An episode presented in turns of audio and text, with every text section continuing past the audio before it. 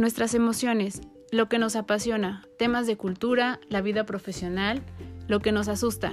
Todos tenemos temas que nos ocupan y preocupan. Cada semana hablaremos acerca de un tema distinto en Pretextos para un café. Aprenderás de los expertos con los que hablaré y podrás encontrar recursos, ideas e inspiración para tu crecimiento personal. Yo soy Claudia García, ve por tu café que ya vamos a comenzar.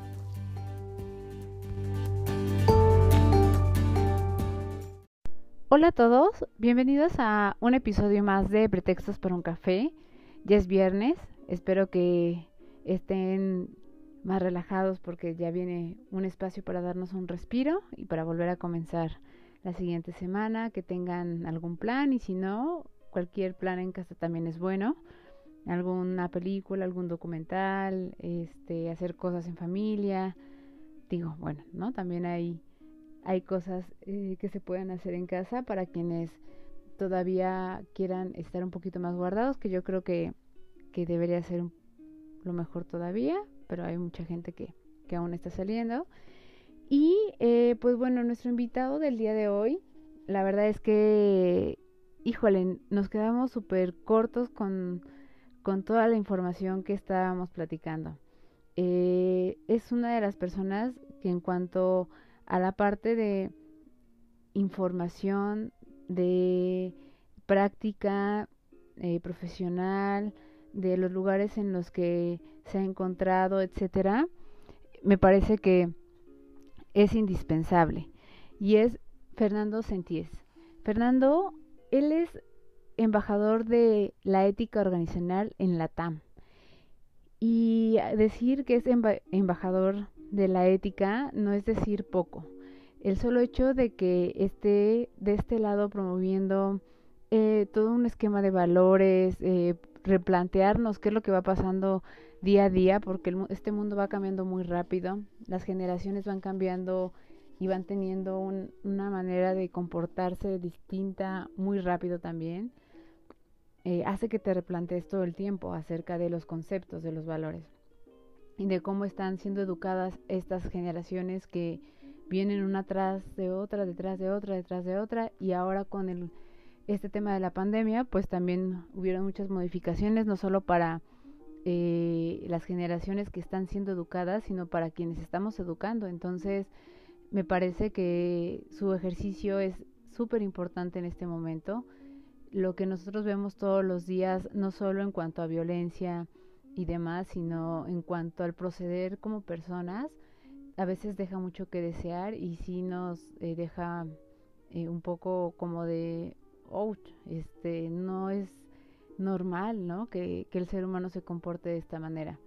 Creo que estamos en un momento de crisis en cuanto a la parte de valores y aquí es donde tenemos que hacer una recapitulación de qué es lo que hemos hecho a lo largo de nuestro camino y en qué momento nos pudimos haber desviado para retomarlo, no solo de manera individual, sino para comenzar también a hacer eh, un cambio que, que pueda provocar el cambio en, en comunidad, ¿no? Y en comunidad me refiero no a, gran escala, sino en los círculos en los que nos movemos, nuestra familia inmediata, la colonia en la que estamos, este, el lugar de trabajo en el que nos encontramos. Creo que es muy importante replantearnos esta, esta parte y de verdad poner atención y ser eh, lo más que podamos honestos con nosotros mismos en dónde estamos fallando, porque es una realidad que estamos teniendo fallas como personas, ¿no? No solo el hecho de, no robar, de no pegar, de no abusar de cualquier forma de alguna persona, te hace una buena persona. Eh, hay otro tipo de acciones que de igual manera eh, están dentro de la escala de, de valores que puedan decirte que está por debajo o por, por arriba de, de esta escala. Y creo que debemos ser muy honestos con nosotros mismos.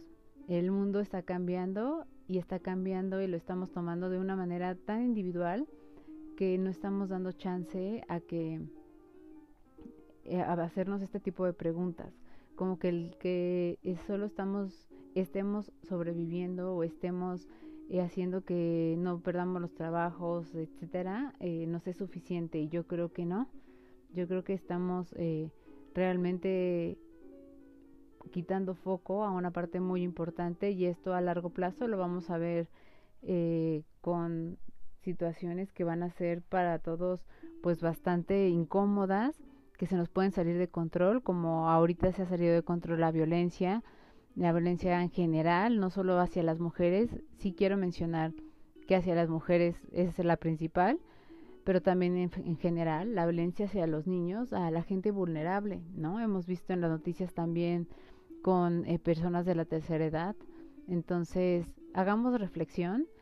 Tiene mucho que decirnos justo Fernando y hay mucho provecho que podemos sacar de esta plática.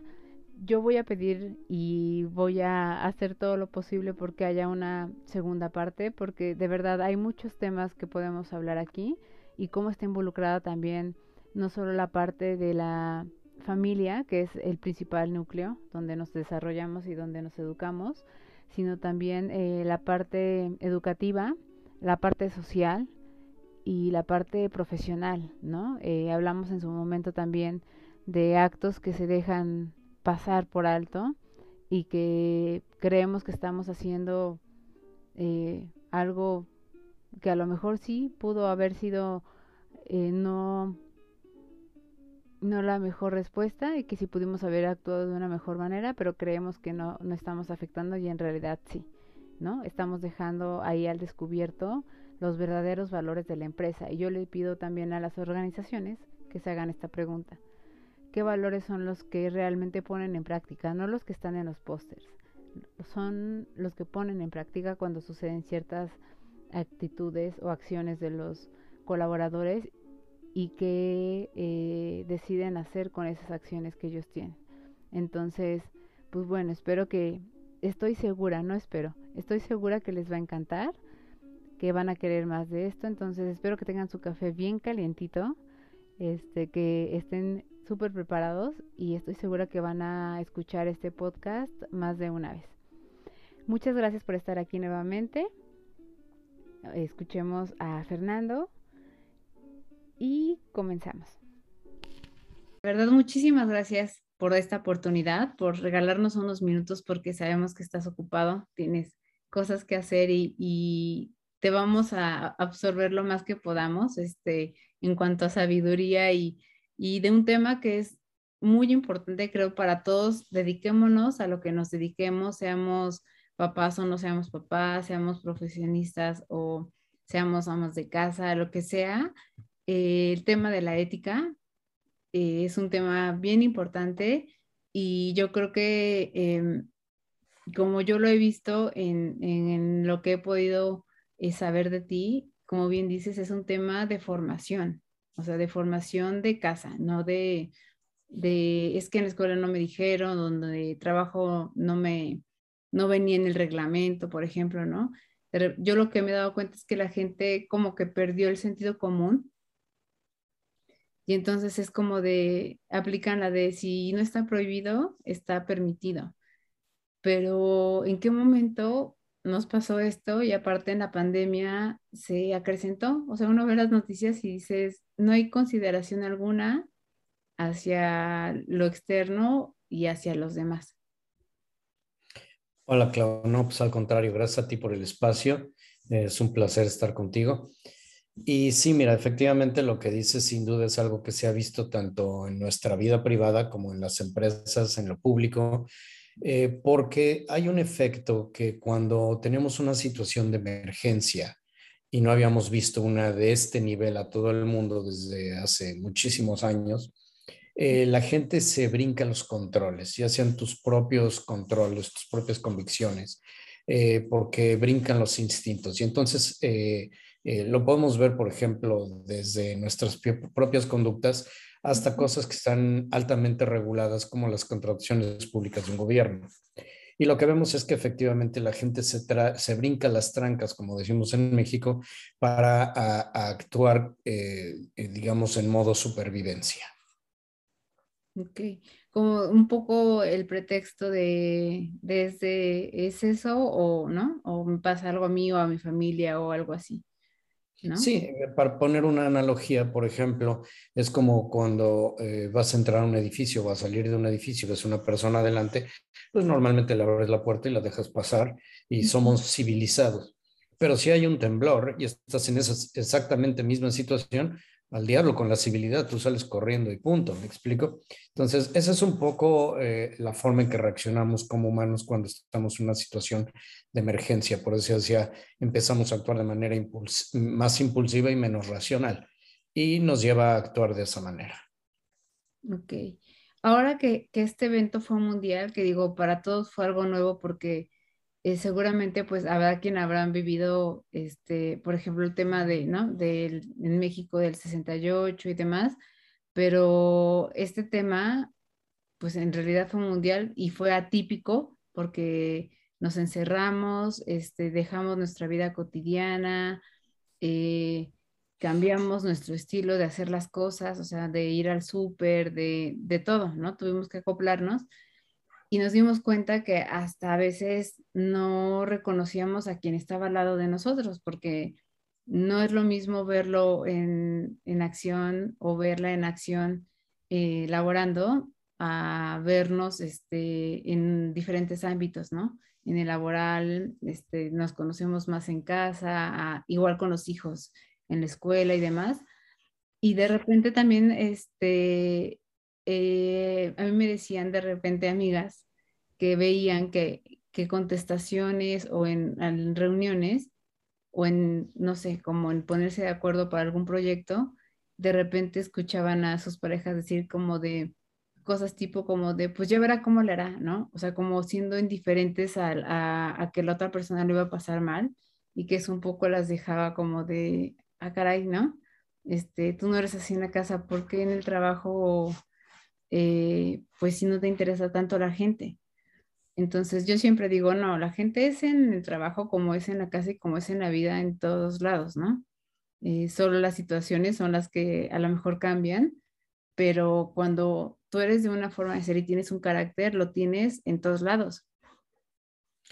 Sí, e, es, cierto. Eh, sin embargo, las personas tendemos, como tú dices, a actuar eh, o somos, somos la misma persona, tenemos los mismos valores, pero como tú dices, nos adecuamos a cada una de las circunstancias. Tenemos, ah, tenemos una forma de actuar en nuestra familia, otra en un trabajo y otra en un escenario donde no conocemos a nadie. Por ejemplo, si vamos a un evento público donde conocemos a nadie, eh, en nuestra conducta puede cambiar, no nuestros valores, pero sí, sí nuestra conducta. Ahora, eh, la pandemia, sin duda alguna, lo que vino a hacer fue hacernos a todos eh, eh, eh, repensar nuestra escala de valores.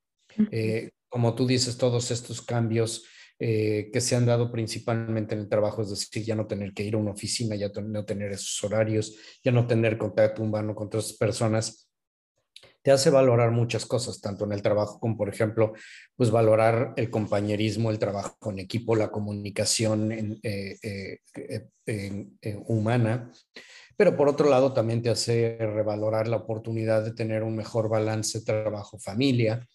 Y entonces eh, yo creo que a todos en diferente manera, dependiendo de las circunstancias de cada uno, nos ha hecho este, reordenar nuestros, eh, nuestra escala de valores, ¿no?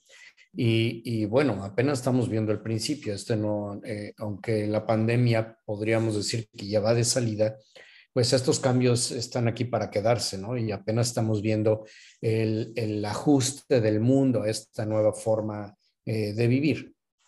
Y que trasciende también en lo público y podemos ver, por ejemplo, eh, los choques que hay entre las personas que eh, se quieren vacunar contra aquellas que sienten que se violan sus derechos humanos. y en fin, son ajustes transitorios eh, pero que tienen que darse pues porque estamos viviendo en una nueva normalidad, eh, una escala de valores diferentes.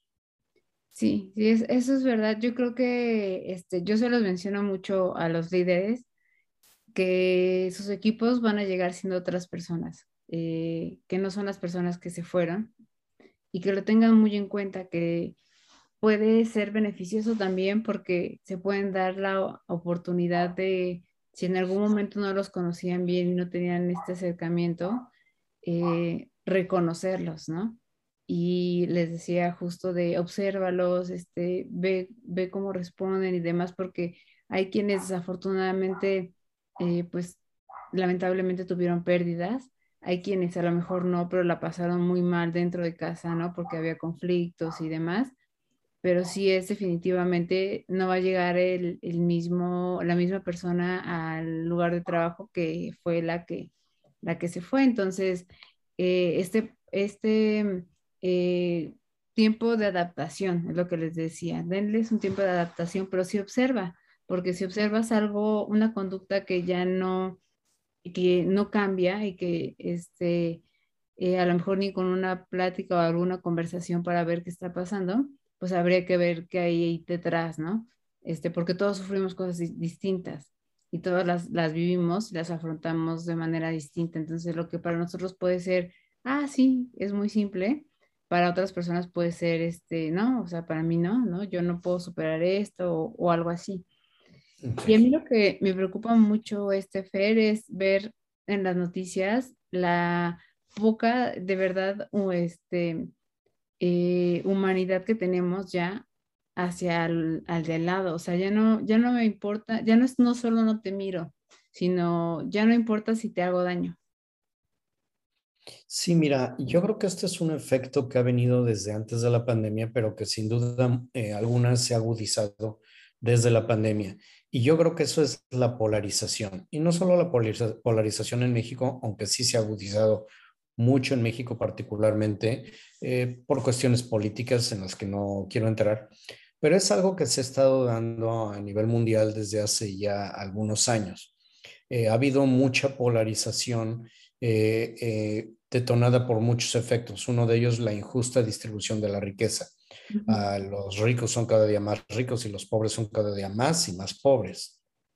Y cosas que simple y sencillamente son insostenibles el autoritarismo de algunos gobiernos eh, eh, en muchas partes del mundo, pero también en Latinoamérica, cada día vemos eh, menos gobiernos demócratas y más gobiernos autoritarios, independientemente de las alas o las ideologías políticas que defiendan, quieren imponer su voluntad en lugar de, trabajar con los demás partidos políticos para hacer lo que es mejor para el país. Entonces, todos estos efectos eh, han polarizado a la gente y eso obviamente ha llevado a resentimientos y a confrontaciones, que es exactamente lo que estamos viendo. Si me explico, eh, vemos un rechazo, resentimiento, enojo y obviamente pues falta de respeto y falta eh, este, hasta de, de humanidad por los derechos y los sentimientos de las demás personas. Y esto, por ejemplo, digo, yo tengo una niña de 13 años, entonces yo sí me siento responsable de, de su actuar, de ciertas conductas, ¿no? Cuando a mí, por ejemplo, me da mucha pena que cuando la saluden, ella, ella es como muy introvertida y entonces hasta que no agarra confianza no, no se acerca y entonces eh, hace como que no escucha. Y a mí eso me, me da pena, ¿no? Entonces siempre le digo, responde el saludo este, nada, se dice, ah, sí, buenos días, y ya, ¿no? O sea, ya, con que incluso con el tono de voz que vas a utilizar, se van a dar cuenta de que no eres alguien este, con quien se pueda hablar y que eres efusiva y demás, ¿no? Y esa es una cosa chiquita, pero yo creo que los papás a veces no vemos las cosas grandes que sí se dan con nuestros hijos en la casa y que te está dando ya un foco de que está no siendo este, una persona empática, ¿no?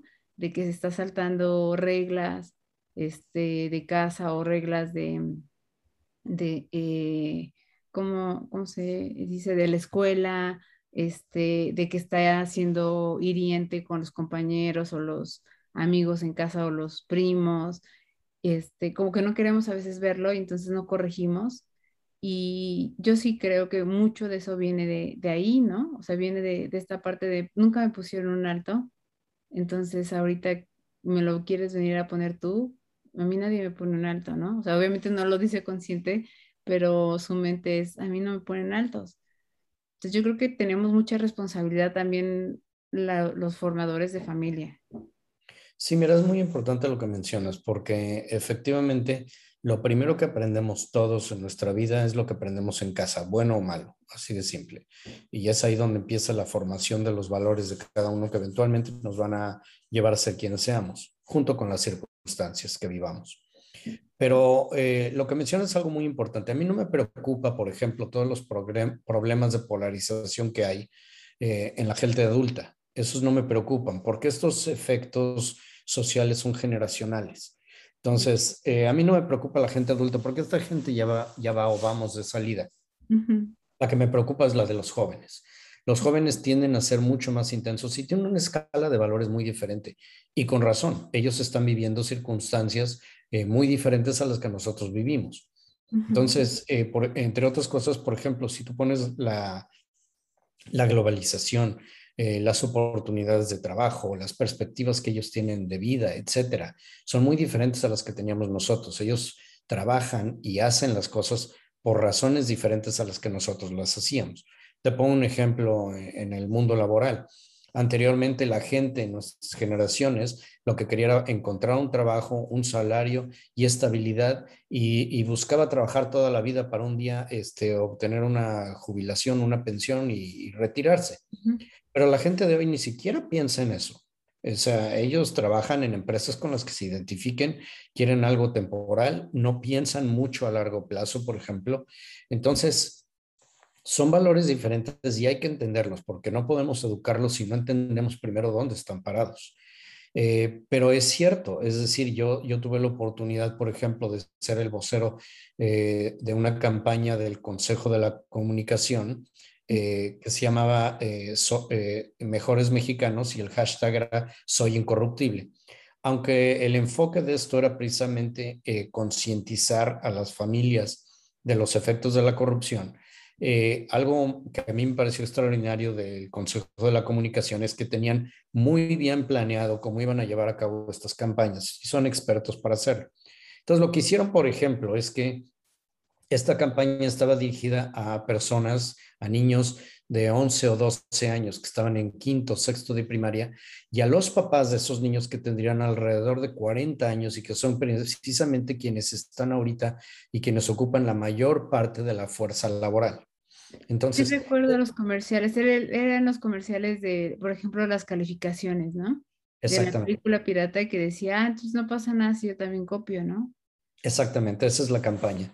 Y, precisamente, eh, pero lo que te decía del enfoque, es decir, ellos tenían muy claro que había que educar a los papás de esa generación y a esa generación que eh, iba a entrar apenas a la edad de lo que tú dices, por ejemplo, de la adolescencia, donde ya se empiezan a cuestionar muchas cosas, a reflexionar el porqué de las cosas y demás. Entonces, eh, eso que mencionas es importante. Ahora, como papás, por supuesto, tenemos que hacer nuestra labor el problema con los papás es que cada papá piensa diferente. O sea, yo he tenido la oportunidad de ver eh, papás que se preocupan, como tú lo acabas de mencionar, por enseñarle principios y valores morales a, sus hijos y otros que les enseñan que eso es una cuestión social, pero que la verdad este, cada quien está, eh, jala agua para su molino y les importa muy poco lo demás. Eh, pero bueno, son situaciones que todos vivimos a nuestro alrededor. Sí, yo, yo creo que entre todos los problemas que hay, porque digo, ¿no? En México tenemos muchísimos problemas que hay que resolver, este, este tema económico, ¿no? De desigualdad que hay muy grande, como tú mencionabas al inicio, eh, el problema de eh, madres adolescentes que también se dicen, hay programas de tal y así, pero en realidad no, de violencia este, en general, ¿no? No solo hacia las mujeres en general o sea, hay muchos problemas ambientales y demás. Este, yo creo que eh, uno de los que deberíamos de comenzar es el tema de valores porque por ahí podríamos entrar este, con muchos de los otros que ahorita mencionamos, ¿no?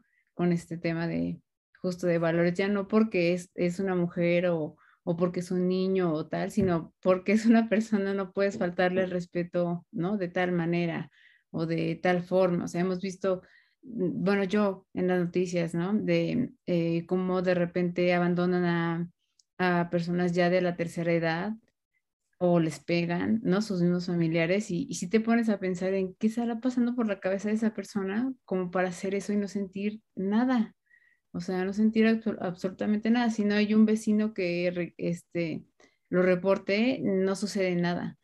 Y, y, es muy preocupante, o sea, de verdad sí es muy preocupante porque yo pienso y digo, no sé, cuando los niños hacen berrinche y uno está en la calle y ve, ¿no? Que les pegan y así, y que el papá nada más es de, este, ya, ya, tranquilízate y no sé qué. De repente pienso y sí me viene a la mente así de, pues si dejas que te pegue ahorita, quizá qué va a pasar después, ¿no? O sea, este, no sé, a lo mejor me estoy viendo como muy así, pero también a lo mejor será que hemos visto mucha violencia y mucha falta de ética en los últimos este, meses, ¿no? O sea, de falta de ética no solo en la parte de violencia, sino en todo, ¿no? En la información, en este, la manera de tomar decisiones, en este, cosas que se habían hablado y, se habían acordado de tal manera y de repente ves que comienzan a suceder de otra forma y dices, esto es un circo, o sea, esto es una, una burla, ¿no? Este, a veces sí pienso, ¿qué pensarán los demás países de nosotros de de, de pues allá pasa y, puedes hacer lo que sea y, no pasa nada, ¿no? Ni entre, o sea, ni siquiera está, existe la palabra, me voy a atrever a decirlo, pero ni siquiera existe la palabra del presidente, o sea, no puedes contar ni con esa, entonces mm, puede pasar cualquier cosa en ese país, ¿no? Y sí, mira, uno de, los, uno de los problemas, y yo lo puse en mi libro de ética en el combate a la corrupción, tú mencionaste dos cosas. Uno tiene que ver efectivamente con la ética. La ética, una, una definición muy simple, es el conjunto de valores que determina nuestra conducta. Cuando esos valores cambian, nuestra conducta cambia. Eh, eh, y tiene que ver con todo lo que ya mencionamos. Además, hay que agregarle un elemento que, un elemento que no mencioné antes, que es el de, la, corrupción y los, eh, todo lo que estamos viviendo y de la pandemia, es que ha traído eh, una serie de, falta de salud mental.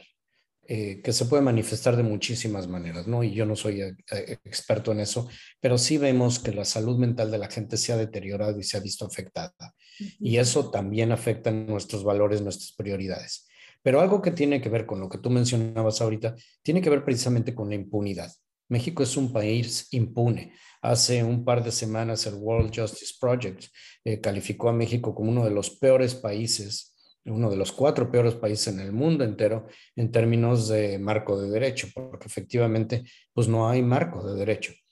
Y, eh, y mientras, eh, yo puse un post en LinkedIn que me pareció muy irónico, porque mientras el gobierno federal se defendía de que eso no era cierto, al mismo tiempo estaba diciendo Manuel Bartlett, y perdón que de los nombres, pero este es el caso específico al que estoy hablando, eh, decía que iban a, cancelar los contratos con todas las compañías de energía y no las iban a indemnizar y que lo hicieran como quisieran.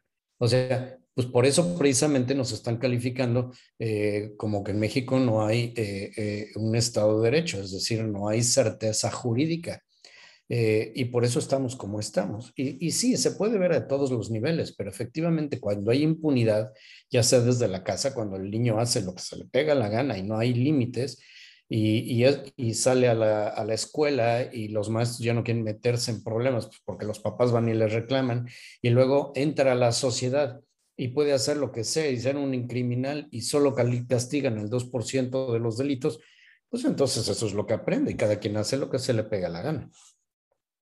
Sí, sí, exacto. Es, sí, es un lugar donde, donde se puede hacer lo que, lo que se quiera, ¿no? Donde puedes subirte a robar, donde puedes este, arrebatarle a alguien la bolsa y, y pues no falta nada, eh, bueno, que pase que te espantes y que la gente, cuidado, cuidado, y, ¿no? Y, este, y pues ya nadie se mete, donde matas, ¿no? Y entonces, este, yo siempre me pregunto, híjole, yo, yo sí, hasta si me pasara sin querer, no podría vivir con ello, ¿no? O sea, no podría como olvidar que, que, le quité la vida a alguien y hay gente que lo hace, lo vimos con el chofer de la combi, ¿no? que, que, le dispararon y que tú dices, ¿era, era necesario que hiciera eso? O sea, de verdad era necesario si ya estaban asaltando llegar a esa parte, este, no sé, es, es esta parte sí como, fíjate que no lo había visto, pero sí, la parte de salud mental está muy mal en estos momentos, ¿no? Este, más el, por el encierro, por la falta de trabajo, porque se recortaron, se recortó personal, bajaron eh, los sueldos, entonces me imagino que todo eso pues repercutió mucho en casa y si había conflictos, pues ahora crecieron más los conflictos en, en la casa, ¿no? Y entonces uno sale molesto y ya no es quién me la hizo, sino quién me la paga, ¿no? Así Eh, es. Y a mí lo que me preocupa mucho es, yo en la parte de consultoría trabajo más con startups que con empresas grandes. Con empresas grandes más eh, el tema como de webinars o pláticas, pero para procesos como ya más grandes es con startups. Y me ha tocado mucho que eh, mi primera startup fue la, como mi escuela porque fueron dos chicos que tienen un proyecto que ahorita ya es una empresa, ya es grande, se llama Sala Uno, a lo mejor si la ubicas, y este, crecieron, ¿no? O sea, fueron a su tiempo y demás y crecieron y, yo creo que el secreto aquí fue que eh, veían mucho por el equipo. La gente se sentía muy comprometida y entonces eh, tembló, pasó de todo y la gente se quedó, ¿no? Se quedó, se quedó y, y tuvieron esa lealtad. Y entonces ahora que, que empiezas a ver otro tipo de proyectos, dices, pues van a tener también esta parte de, de querer hacer las cosas bien, de querer tener un equipo bien, y de repente te encuentras con personas, voy a decirlo tal cual me pasó la situación. Este, yo era la única persona de recursos humanos y era casi como también asistente porque hacía cosas como pagar cosas personales y así, de uno de los eh, co-creadores de, de la empresa y estaba tan molesto porque no quería pagar a una empresa de limpieza que me, me dijo que eran unos incompetentes los que habían tomado la decisión y varias cosas que a mí me pareció que no era necesario que fuera grosero, o sea, eh, con esas palabras ya lo estaba haciendo y me dijo, quiero que copies esto, esta captura de pantalla y se las mandes. Y a mí eso se me hizo como de no. Dije, no, yo no lo puedo hacer. O sea, yo no podría decirle, si estoy molesta por eso, obviamente sí expresaría mi molestia y diría, a ver, propónganme una solución porque no era lo que acordamos o algo así, pero no podría hacer esto como de decir, este, quiero que les diga, que sepan que estoy pensando esto de ellos. Y entonces sí me dejó mucho como pensando en, en esto apenas está comenzando y, y no puede comenzar así. O sea, no puede haber una empresa con dueños así, ¿no? Entonces, Además, no son no se dan jóvenes. ¿Mande? Sí, no se dan cuenta de que eso tiene efectos para la empresa a largo plazo. Algo que ma- una de las cosas que más debe cuidar una empresa, sin duda alguna, es la reputación, porque la reputación es lo que te va a permitir seguir a través del tiempo. Tú podrás tener mucho éxito económico y tener un- una llamada de petate, una de petate, pero si quieres permanecer en tiempo, tú vas a tener que cuidar tu reputación. No basta que cuides tus relaciones ni tus productos o servicios, tú tienes que cuidar tu reputación, porque una empresa con una mala reputación es algo que la gente, tanto por convicción como por algunos temas legales en algunos casos, no se va a acercar a ella, la van a evitar a toda costa. Entonces, eh, todas las empresas y principalmente las startups que dependen tanto de sus, de sus fundadores, de sus directores, tienen que cuidar mucho la, la reputación. Y en esos casos, como tú mencionas, la reputación de la empresa es la reputación de los directivos o del directivo, ¿me explico? Entonces es difícil desasociarlas como podría ser en una gran empresa, donde es difícil asociar alguno, algún nombre en específico a una gran empresa. Entonces en esas empresas deben de cuidar más aún la reputación de la empresa, pues porque eso puede ser el principio del fin. Sí, sí, sí, sí. ¿Cuándo comenzaste tú a, a, eh, involucrarte más en la parte de la ética, Fer? Bueno, yo llevo más de 20 años implementando programas de, de ética en las empresas, de ética organizacional o como les llaman, eh, programas de integridad o, o programas de ética y cumplimiento. Entonces, tenemos más de 20 años, 21 años para ser exactos, este, implementando esos programas en las empresas. Sí veía que, que, que este, eh, bueno, has estado en tu recorrido en esta parte y, y pero eh, ¿en qué momento te, te llevó a decir, a ver, no, espérate, esto tiene, va más a fondo, ¿no? No nada más que quede en empresa, sino el país y la sociedad lo necesita, o sea, necesita que se hable de esto. Bueno, ha sido una evolución, o sea, yo me gradué como abogado y tuve la oportunidad de trabajar en el gobierno de Canadá para una comisión administrativa eh, y empecé eh, certificándome en procesos de investigación eh, y aplicación de justicia porque trabaja por una oficina del gobierno. Y este, bueno, ahí aprendí mucho de lo que, que, hice, pero cuando salí de ahí y me, fui al sector privado me di cuenta de que eh, la misma necesidad tenían las empresas y tenían que implementar ya en, Canadá y en Estados Unidos en aquel entonces, pues sonaba mucho eh, todo eh, lo, de la implementación de programas de ética y cumplimiento para combatir la corrupción. este, y, y había muchas leyes ya en, en, Norteamérica, como la FCPA, y en el 2002 salió la ley Sarbanes-Oxley después del escándalo de Enron. Y bueno, poco a poco me fui metiendo en todos estos temas, pero como casi todos ellos tienen que ver con eh, programas anticorrupción, eh, pues tiene también un ángulo político. Me explico, difícilmente tú puedes pensar en un acto de corrupción eh, donde no haya cuando menos un funcionario público y una empresa. Normalmente este, nuestra mente lo asocia casi de manera automática. Entonces, pues ha sido una evolución de mi carrera profesional. Sí, sí, yo eh, justo me preguntaba así de en qué momento habrá dado el salto a decir, espérate, esto, o sea, sí pasa aquí, pero también pasa afuera y, también quiero hablarlo hacia, ¿no? Hacia lo, lo externo, porque esto no solo es un venir y decirles qué está sucediendo y, y que cómo no están aplicando lo que están promulgando, este, sino también afuera cómo está sucediendo. Por ejemplo, yo tuve un caso que eh, también fue así, yo no lo podía creer, ¿no? En, una empresa. Teníamos las oficinas en el último piso, en el tercero, en el piso segundo estaban quirófanos y en la planta baja atendían este, pacientes.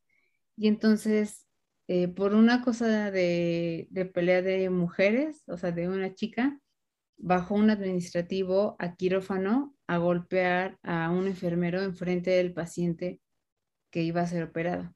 Entonces, em, subió el, chico que fue golpeado a, decirnos a nosotros recursos humanos de, oye, estaba atendiendo y ni siquiera me dijo por qué me golpeó y tal y así, esperando nuestro apoyo. Y cuando lo pusimos sobre la mesa, este, yo en ese momento estaba en el área de cultura y pues bueno, estaba la directora de recursos humanos, este, uno de los CEOs, este, el director de operaciones, decíamos, ¿qué hacemos, no? Entonces nosotros decíamos que en ese momento el equipo de enfermería había que cuidarlo muy bien, porque eran los que justo reciben al paciente, lo tranquilizan, este, el, el médico opera muy rápido y es el que sigue y entonces ellos son los que estabilizan. Entonces, mientras mejor estén ellos, también atenderán mejor al paciente. a mí me sorprendió muchísimo cuando me, dijeron que, que este, porque lo hicimos como de, ¿por qué sí? Y entonces tus razones, ¿por qué no? Y tus razones. Y me dijeron, pero vende muchísimo. Entonces no lo, puedo, no lo podemos correr. Y yo, pero él se movió de su lugar de trabajo para ir al lugar de trabajo. De, o sea, no fue este, ocasional que nos encontramos en el pasillo, sino fue con toda la intención y el dolo de hacerlo. Y rompió una regla del trabajo, ¿no? Y si dejamos que rompan esta, pues todos los demás se van a quedar de, ah, ok, ¿no?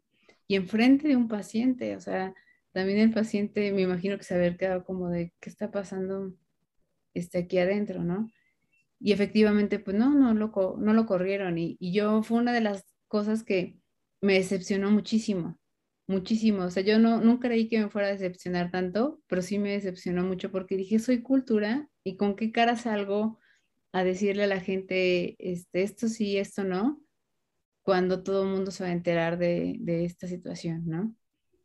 Pues los programas de integridad precisamente sirven eh, para establecer políticas y procedimientos que permitan cuando se dan, primero para prevenir estas situaciones y este, para detectarlas y, corregirlas en su momento. pero por eso un programa de integridad debe tener este, políticas, procesos, eh, y herramientas. Y una de esas herramientas, por ejemplo, en este caso sería la línea de denuncia, la cual tiene que tener sus propias políticas de cómo se va a manejar para que una persona pueda hacer una denuncia y se obligue a la empresa a darle el seguimiento correspondiente. Eh, pero además todo esto empieza, si nos vamos todavía antes, a la definición de los valores y la empresa va a tener que precisamente definir ahí sus valores, porque ahí claramente en este caso que estás mencionando, pues el valor del dinero y del éxito que esta persona traía era mucho más que cualquier otro valor ético o moral dentro de la empresa. Entonces, eh, ahí tienes claro cuáles eran los valores que realmente regían la operación. Entonces, eh, por eso se empieza precisamente por eh, este, definir cuáles son los valores que van a regir la operación de la empresa y, y, este, hacer un análisis de riesgos, en fin, por eso hay todo un proceso. Un programa incluye todo eso, políticas, procesos y herramientas para que efectivamente se obligue a las personas a rendir cuentas sobre lo que están haciendo. Sí, no, y qué importante es, la verdad es que qué importante es eso, más cuando las empresas empiezan a tener eh, un desarrollo, un plan de crecimiento, porque se les puede salir de las manos, ¿no? Entonces, este, sí, tenerlo y, y que la ejecución sea realmente como para lo que se hizo, no cuando me convenga, ¿no? Sino para lo que se hizo en los momentos que, se requiera. Y como país, eh, ¿tú crees que tenemos este, salvación, Fer? ¿Tú crees que en algún momento sí haya como alguna lucecita dentro de quienes toman decisiones que, que digan, sí, cambiemos esto, sí no estuvo bien en su momento tal y a lo mejor sí no sea tan grande, pero que por lo menos nos dejen ver que, de, que sí se está empezando a, ver eso, porque la verdad es que eh, uno se ríe, ¿no? Cuando ve las noticias y a, veces hasta los mismos eh, comentaristas se ríen, ¿no? Y dicen México mágico y cosas así, porque ya no les queda decir otra cosa, ¿no? Mm, por, por el hecho de, de, las situaciones que son. Entonces, a mí me da pena, digo, a mí sí me da pena que, de repente cuando uno convive con personas de otros países, este, antes te da pena que te dijeran, tienes un acento, chistoso porque eres chilango, cosas así, y ahora da pena que te digan así como de, oye, en tu país a, dos, las dos calles, este, cada dos calles hay un este dealer o alguien mata por 500 pesos o, ese tipo de cosas que dices, ay, qué triste que, ¿no? Que tengan una visión así de nosotros. Mira, yo creo que sí hay esperanza, yo creo que son ciclos que se, eh, que tienen este efecto pendular donde las cosas, eh, los temas sociales van de un extremo a otro.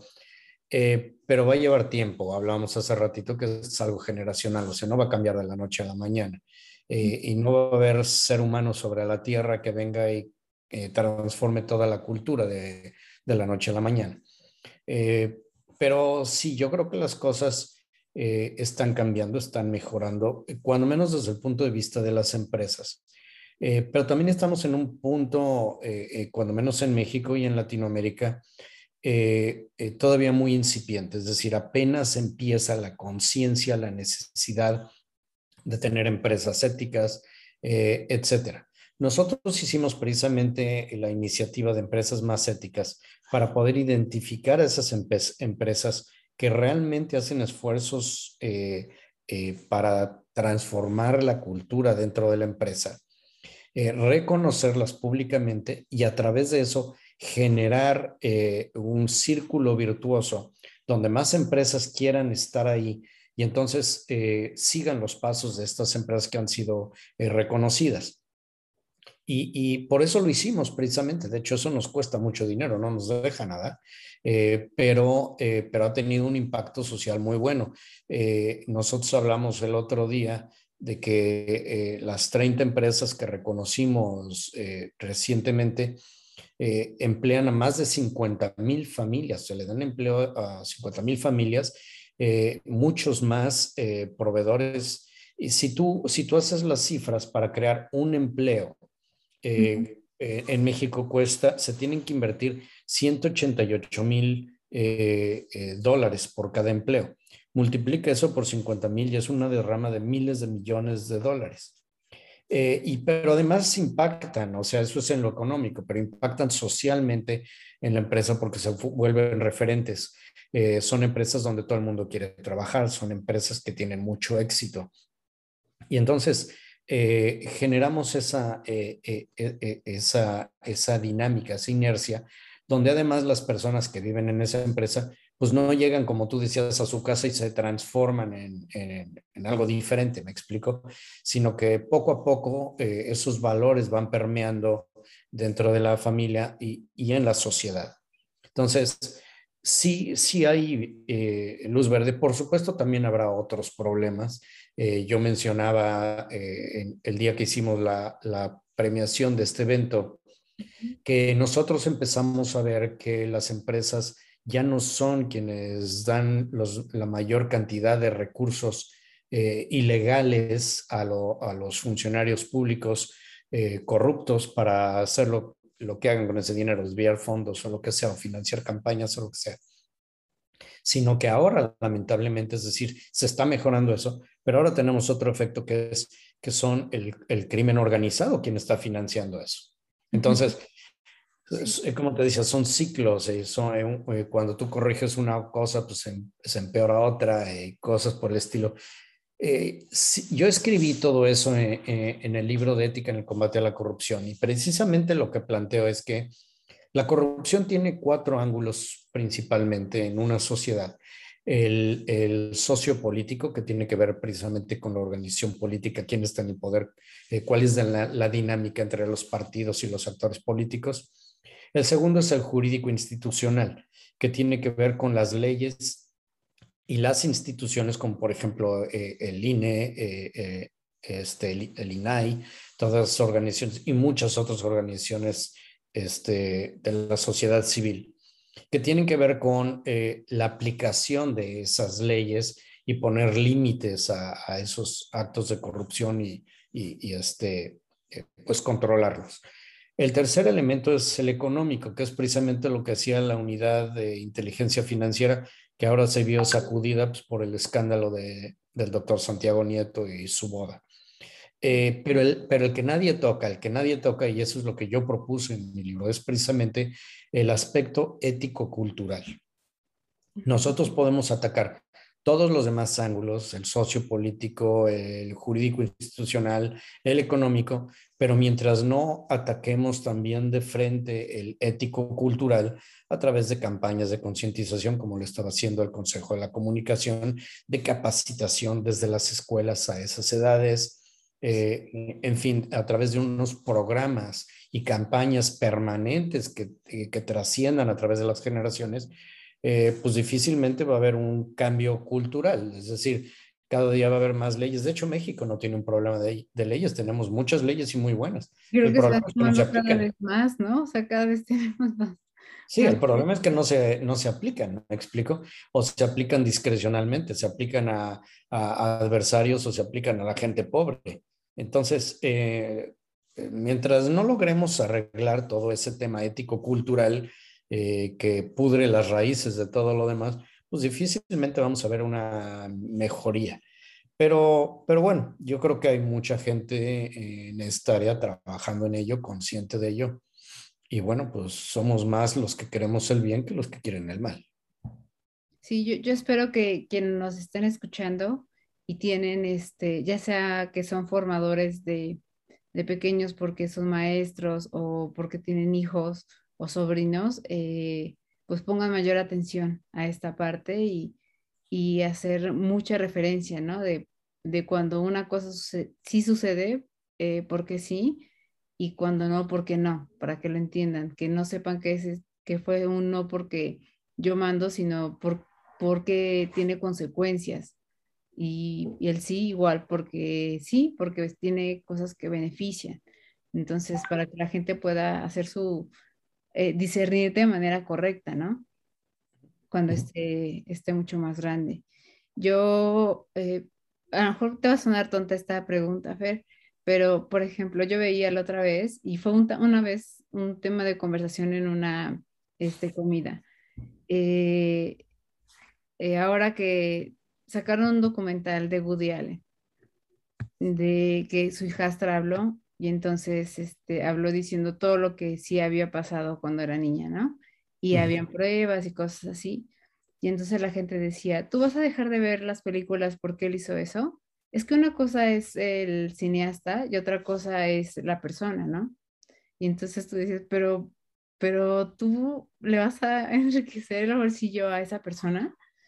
No, pero es que son dos cosas muy distintas. O sea, esa es su vida privada y él puede hacer con su vida privada lo que él quiera.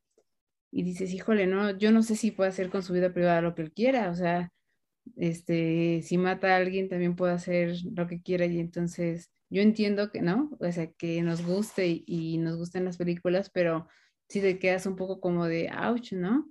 Este, mientras yo veo y me divierto, pues había alguien que parecía que era chistoso, pero también este, estaba haciendo cosas que no debían de, hacerse. Esa y, ay, se me fue la otra que te iba a poner ahorita de, ejemplo que, está ahorita actual. Ay, no recuerdo, pero... probablemente la del rapero del concierto este en Texas fue lo que me vino a la mente ahorita que lo dijiste. Eh, o, muchos otros. Hay miles de casos de esos, eh, eh, donde figuras que son muy reconocidas, de repente sale un escándalo y, bueno, afecta, como yo te decía, eso afecta la reputación de la persona sin duda alguna, ¿no? y, lo afecta profesionalmente, sea como sea, sea un empresario, sea un político, sea, sea una estrella de cine deportiva, eh, sin duda alguna le afecta, ¿no? En, eh, ahorita, por ejemplo, hay un, eh, un caso muy sonado en, en, Canadá y en Estados Unidos, donde el quarterback de los Green Bay, Rogers, eh, hizo una declaración falsa en relación a que había estado vacunado y además no se quiere vacunar y ha sido muy vocal acerca de eso. Y está bien, él puede tener sus opiniones, sus convicciones, y eso está bien, eh, pero iba en contra de las políticas de la organización y bueno, pues eso lo ha metido en problemas y en problemas muy serios. Y gente que lo admiraba, pues ha dejado de seguirlo y cosas por el estilo. Y eso sucede todo el tiempo, ¿me explico? Eh, tenemos que tener mucho cuidado porque hay, un efecto ahora que antes no había. Antes eh, los medios eran los que hacían o deshacían la reputación de una gente, pero ahora son las redes sociales.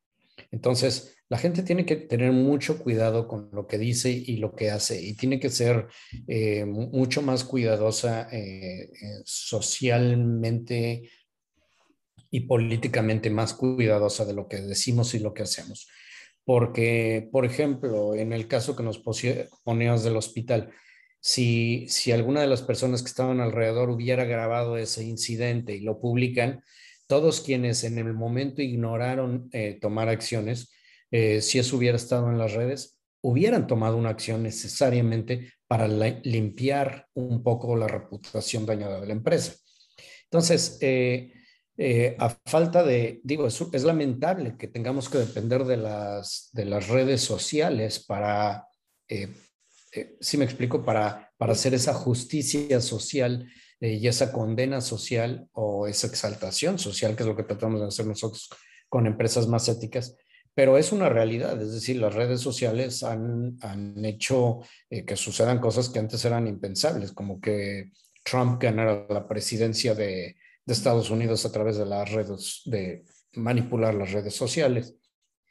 Y, justo, e, eso iba a decir, iba, eh, estaba pensando en eso, en la semana pasada, cuando Mark Zuckerberg este, sacó lo de Meta, después de todo lo que hubo, de cuando fue la caída de, ¿no? de las redes y que no recuerdo el nombre de la ex trabajadora de Facebook que dijo de todo lo que se hacía mal adentro y, y cómo afectaba a las personas.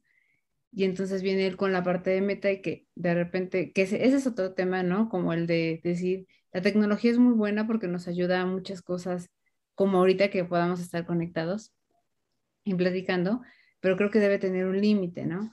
Y entonces cuando habló de todo este mundo virtual y demás, este, y de repente dejar, la gente dejó de lado la parte en donde decían, oye, pero te acaban de decir, ¿no? Todo lo que hace este Mark Zuckerberg con tu información y cómo eh, si le pagan o le dan o está a favor de alguien, este, manipula, ¿no? Este, para que eso suceda, ¿no? Y lo mismo sucede con Google. O sea, este, las noticias que, que ellos quieren que sean las que sean, las que primero aparezcan, las acomodan, ¿no? Y entonces decían, cuando quisieron desprestigiar a este, Hillary Clinton, sí, sí, ¿verdad? Estaba ya postulada. Eh, ponían, eh, tú ponías un nombre y, te aparecían noticias este, malas de ella, ¿no? Entonces, pues, qué peligroso también eso en las redes sociales. Sí, y, eso sucede entre otras muchas cosas porque eh, pues no están bien reguladas. La tecnología siempre va a una velocidad mucho más vertiginosa que los marcos regulatorios o los congresos de las naciones para ir regulando toda la, tecnología. Entonces, ese ha sido un nuevo reto desde que ha habido una explosión tecnológica, eh, pues es muy difícil regularlas. Hace, hasta hace eh, tres, cuatro años, el 90% de las aplicaciones que se usaban a nivel mundial no estaban reguladas. Entonces, eh, sí, eh, en cada país van regulando eh, el uso, el alcance de las aplicaciones. Y esta es solo una de ellas, pero tiene que ver con inteligencia artificial, tiene que ver con reconocimiento facial, tiene que ver con muchos, muchos otros elementos que tienen componentes éticos y deben de tener límites legales para su uso y su aplicación. pero bueno, este, pues son, son cosas que están sucediendo y que pues es la lucha interminable de ir regulando. Eh. Ahora, la idea, y vuelvo al tema de la, eh, de, la ética, es si nosotros no transformamos junto con las leyes y todo lo demás, que era lo que te decía hace un momento, la ética de la gente, la ética tiene eh, el efecto, como en los programas de ética de las empresas, tener la capacidad de autorregularnos, que no tenga que venir una autoridad eh, o una ley o un juez para castigarme para que yo pueda entender que lo que estoy haciendo no es ético. Puede ser legal, pero no necesariamente es ético. Entonces, el, el, trabajar con el aspecto eh, ético, tanto de las personas como de las empresas, pues ayuda a tener esa capacidad de autorregularnos precisamente para que no lleguemos al punto donde las autoridades tengan que entrar a regular algo que abiertamente pues, está, está mal. Que justo tú tienes una evaluación que mide, ¿no? Este, el test que mide la parte de honestidad. Sí, nosotros tenemos, eh, entre otras, muchas herramientas, porque nosotros tenemos muchas herramientas que ayudan a diferentes aspectos. Uno, el más conocido probablemente es el test eh, de honestidad que usamos para procesos de selección y que es un requerimiento de la Ley General de Responsabilidades Administrativas para que las empresas eh, hagan algo para impedir que personas potencialmente problemáticas entren a la empresa. Hay otros mecanismos de hacerlo y que también lo tenemos, como por ejemplo el checar antecedentes de las personas o cuando son ejecutivos o empresas se les llama due diligence. Entonces, también tenemos la herramienta de línea de denuncia que te decía es vital en las empresas y además hoy por hoy es una obligación porque, por ejemplo, la, la NOM 035 y el, reglamento de, de salud en el trabajo, de seguridad y salud en el trabajo, obligan a que las empresas tengan una, un, canal para, para denunciar eh, actos de violencia en el trabajo, como justo el que tú mencionaste que, que tú, tú, presenciaste y estuviste involucrada. Entonces, hoy por hoy es una, eh, eh, es una obligación tenerlas precisamente pues, porque evidencian la necesidad. Entonces, sí, nosotros tratamos de, de desarrollar herramientas que ayuden a las empresas a tener estos programas pero sobre todo que sean eficientes, que, que, ayuden a, las personas responsables a hacer su trabajo más efectivo, más eficiente, eh, para que realmente se pueda transformar la cultura dentro de la empresa, siempre y cuando haya voluntad desde la alta dirección. Sí, sí, sí, sí. Yo sé que se, se, nos va el tiempo y hay muchos temas, ¿no? Me vinieron muchas preguntas a la mente y, y ojalá en, en, algún momento podamos hacer una segunda parte, porque creo que, este, que es importante todo este tema de los valores, ¿no? Eh, claro, con mucho gusto. cómo retomarlo y demás.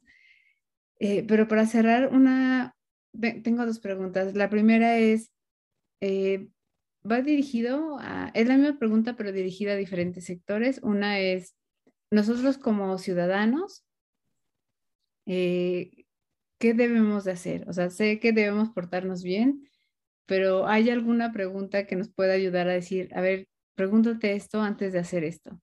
Eh, ¿Hay algo ah, que nos puedas recomendar? Porque creo que, que, la gente es muy reactiva, ¿no? Afuera la gente de repente pasa sin querer, leíste con la bolsa y, y ya está casi haciéndote así porque este, creyó que era otra cosa, ¿no? Entonces, como de, mm, una, tranquilizar, sé que es difícil por cómo están las cosas en este momento, pero luego hay cosas que sí hemos visto que son muy menores, ¿no? Y entonces este, la gente actúa de una manera muy vil, o sea, a mí me da mucho coraje cuando alguien se enoja con un vendedor de dulces y le tira el puesto. ¿por qué hacen eso? O sea, ¿por qué, ¿por qué lastimarlo de esa manera, no? Sí, mira, una recomendación eh, que normalmente yo hago a, todas las personas o empresas es, eh, cuando tengamos un dilema ético, una persona toma aproximadamente 35 mil decisiones al día. De esas la mayoría no nos tenemos que preocupar por ellas, pues porque eh, son determinadas por dominancia cerebral o por eh, eh, preferencia. Entonces, no tienen que, preocuparnos. todas las demás tienen que ver con decisiones donde ya hacemos un juicio de valor sobre las cosas y ya tomamos decisiones sobre si es bueno o es malo. En esas ediciones, cuando estemos frente a esas decisiones o dilemas éticos, eh, nosotros lo que tenemos que hacer es preguntarnos eh, y hacernos un, breve test para saber si lo que estamos haciendo es correcto o no. Y la pregunta es, ¿esto que estoy haciendo lo haría públicamente? ¿Me, eh, ¿Estaría dispuesto a sacarlo a la luz y que todo el mundo lo sepa? la otra es, si alguien me lo hiciera a mí, me gustaría, lo vería igualmente correcto como si yo, cuando yo se lo hago a otras personas. Entonces, hay, una serie de, recursos donde la gente puede hacerse un autotest para saber si, si esa decisión que va a tomar realmente es ética o no. Pero lo más importante es, eh, a, veces pareciera en México y en otros países de Latinoamérica que nosotros estamos esperando a que venga, eh, eh, no es un salvador, no en el sentido espiritual, a corregir todos los males que tenemos en nuestras sociedades. Alguien bueno y poderoso que nos, que nos venga a cambiar. Y, no, la, la, verdad es que la falta de ética y la corrupción y toda esa transformación ética de lo que yo he estado hablando empieza con uno mismo. ¿Sí me explico? O sea, para que yo pueda hablar de ética, yo debo de tratar de vivir en la medida del posible eh, dentro de lo que yo predico, porque si no, además, no hay consistencia, no hay congruencia y me pueden tachar de hipócrita. Pero más allá de eso, porque, vamos, no hay blanco y negro cuando son temas de ética y hay temas muy, eh, muy álgidos y muy difíciles. Pero lo que sí tenemos que hacer es, eh, esos test nos ayudan a que dentro de nuestros valores nosotros digamos, me estoy brincando mis propios valores por un interés económico, por una conveniencia personal, o, es alineado a mis principios. Realmente esto es lo que debo de hacer porque es lo correcto. Sí, porque a veces nuestras respuestas son tan automáticas que hasta no las creemos nosotros mismos, ¿no? Pero cuando te realmente lo preguntas, dices, sí fue por eso, y te das cuenta y dices, no, no, ese no era mi, fin, ¿no? Porque si no hubiese actuado de otra manera. O sea, hasta lo perjudiqué, ¿no? A lo mejor hasta a veces lo perjudicamos. Entonces sí, tienes, tienes razón. Este, todavía me, me quedo con más ganas de platicar de más cosas, Fer. Y este, de, de, verdad te agradezco porque este es un tema que yo creo que es importantísimo y que se tiene que, se tiene sí, sí o sí que, que hablar de ello, ¿no? Este, Necesitamos cambiar las generaciones, necesitamos que si ya la gente dice, ay, pobrecitos de, de, estas generaciones que les tocó vivir tal cosa y así, bueno, sí, pero hay que ver que salgan lo mejor librados, porque como bien decías, Eh, la parte emocional y de salud mental también está a la orden del día por este tipo de, situaciones que les tocó vivir y entonces que esta no sea una justificación para que después todo se salga de, de control, ¿no? Si nosotros que no lo tuvimos lo estamos haciendo, pues este, que no sea ese un atenuante. Entonces, eh, me parece súper interesante. Este, sí vi tu libro, lo voy a comprar. vi varias entrevistas de tu libro también.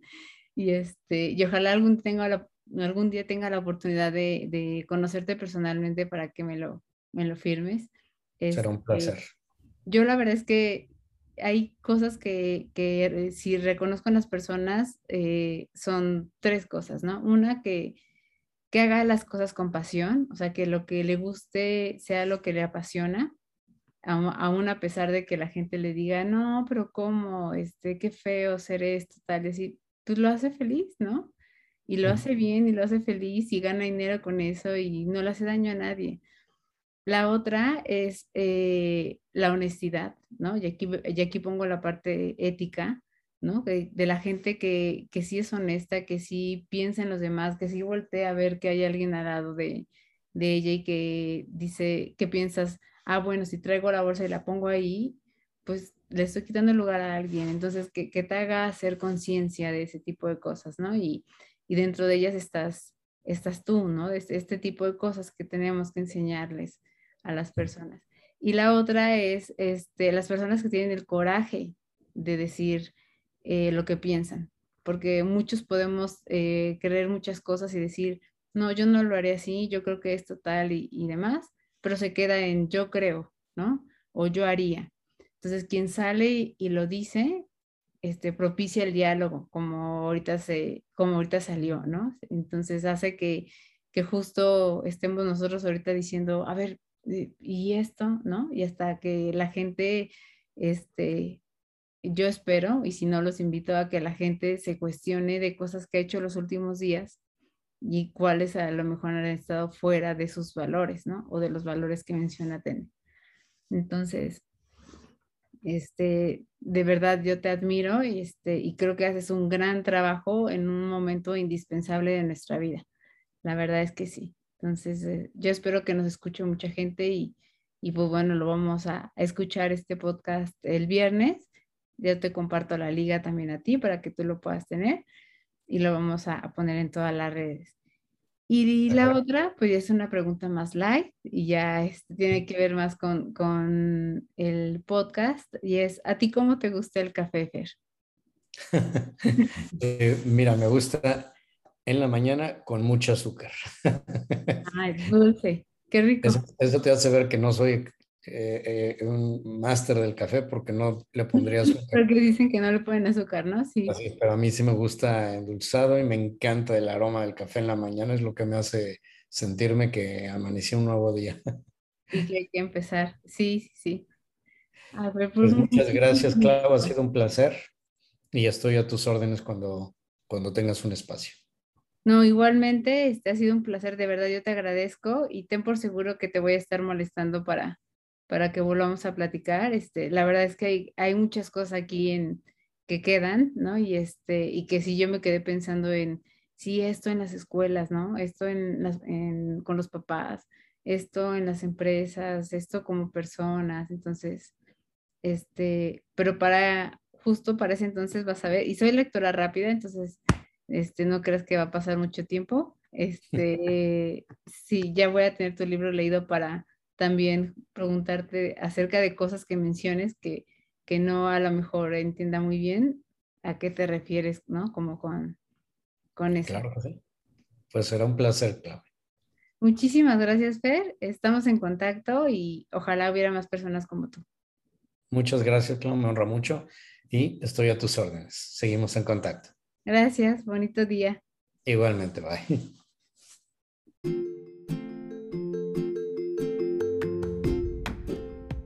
Muchas gracias por estar aquí. Nos escuchamos en el próximo episodio con un pretexto más para hablar de otro tema.